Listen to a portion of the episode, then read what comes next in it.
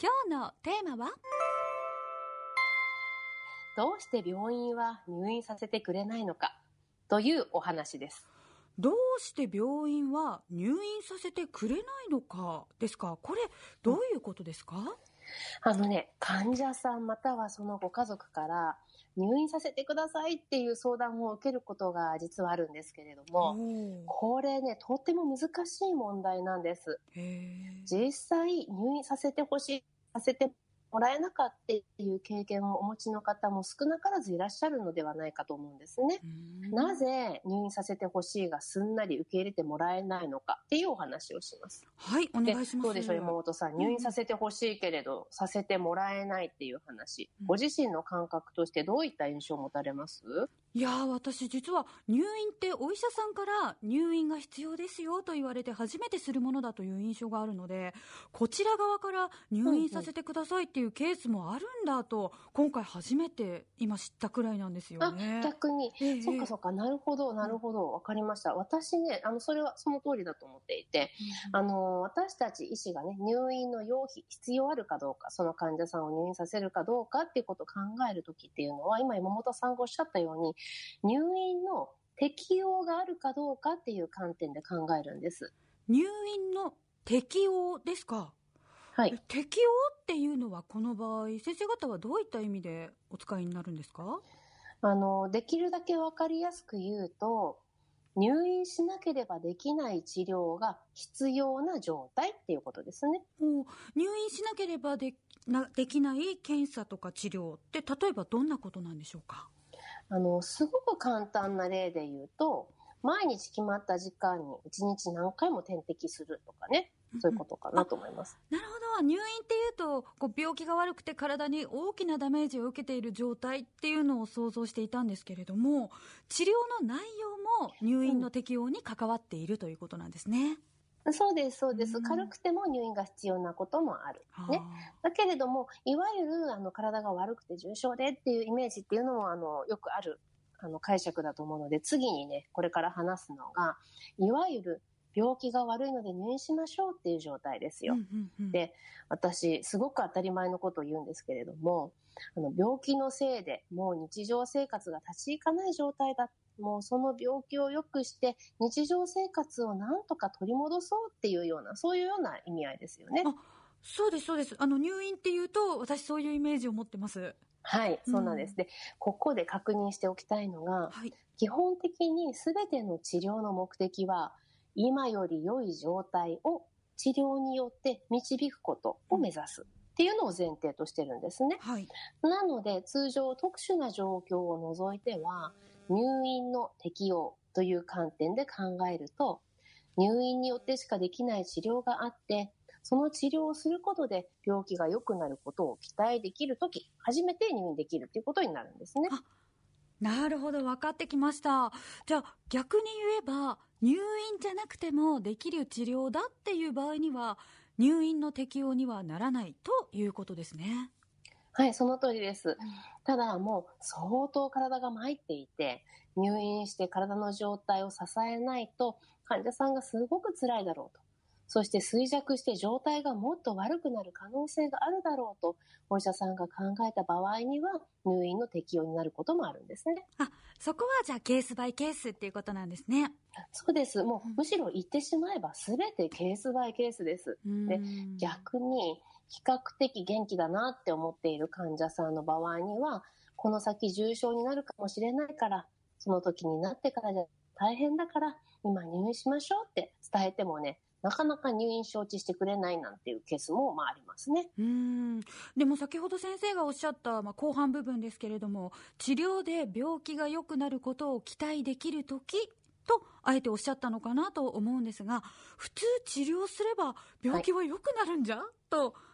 当たり前のような気がするんですけれどもそうなんです。もう実はそこが入院させてほしいっていう患者さんと入院の適用を考える医師の間で最もすれ違いが起こるまあ、温度感覚の違いとでも言うべき点だと思います。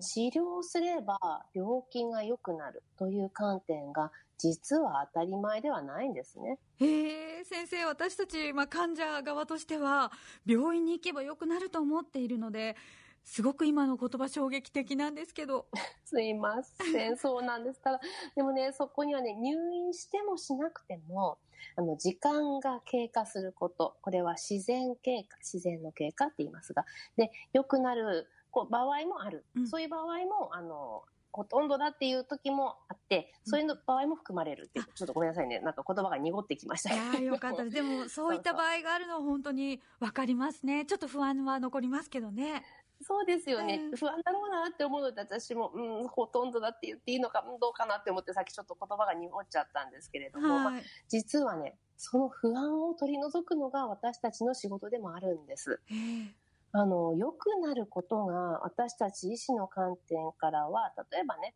あの軽症だったとしたらうん当たり前でも、困っている患者さんの観点からは当たり前じゃないことってやっぱり多いと思うんですね。うんで私もね患者側に立った時にそういう経験をしたことがあって先生ご自身がですか？うん、そうなんです。あの、学生の頃ですけれども、私ね、実は20歳頃にアレルギー性鼻炎を発症したんですね。鼻のアレルギー。これ大したことないんですけど、大人になってからアレルギーになったと。で、それが夜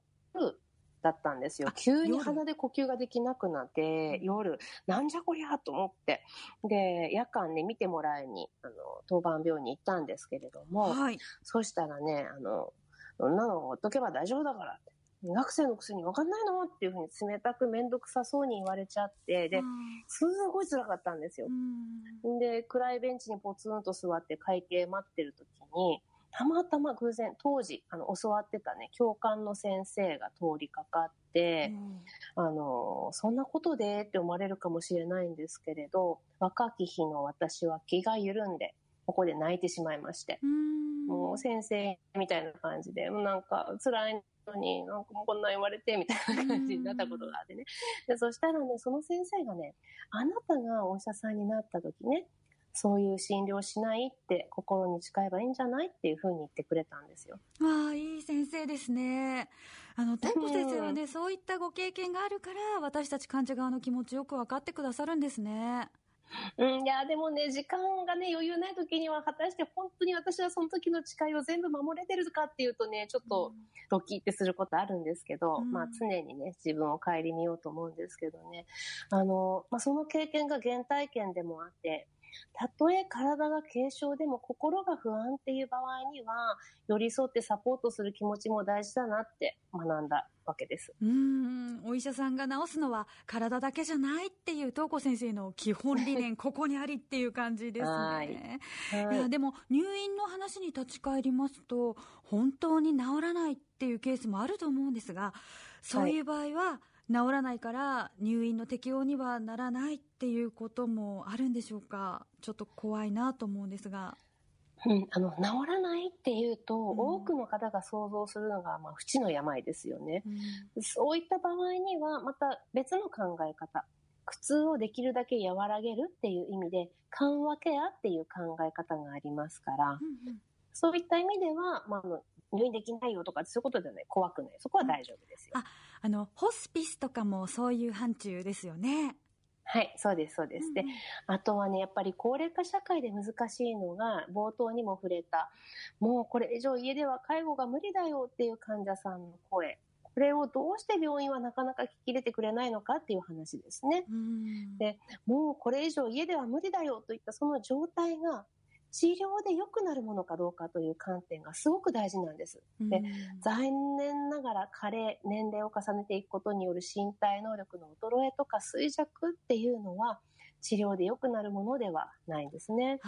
なるほどそういった意味もあるんですね家ではもうどうにもこうにもしてあげられないっていう状況だからといって、じゃあ入院して治療でなんとかできるものなんだっていうことではないですもんねいやそう難しいですよね。ただ、年齢は治療できないなんて言ってしまえば身も蓋もないので、うん、そこもできるだけ患者さんやご家族に寄り添いたいとは思っているんです。で時にはね、分かっていただくのが難しいこともありますけれども、できるだけ言葉を尽くして頑張っているつもりではおりますよ。今日はどうして病院は入院させてくれないのかというお話でした。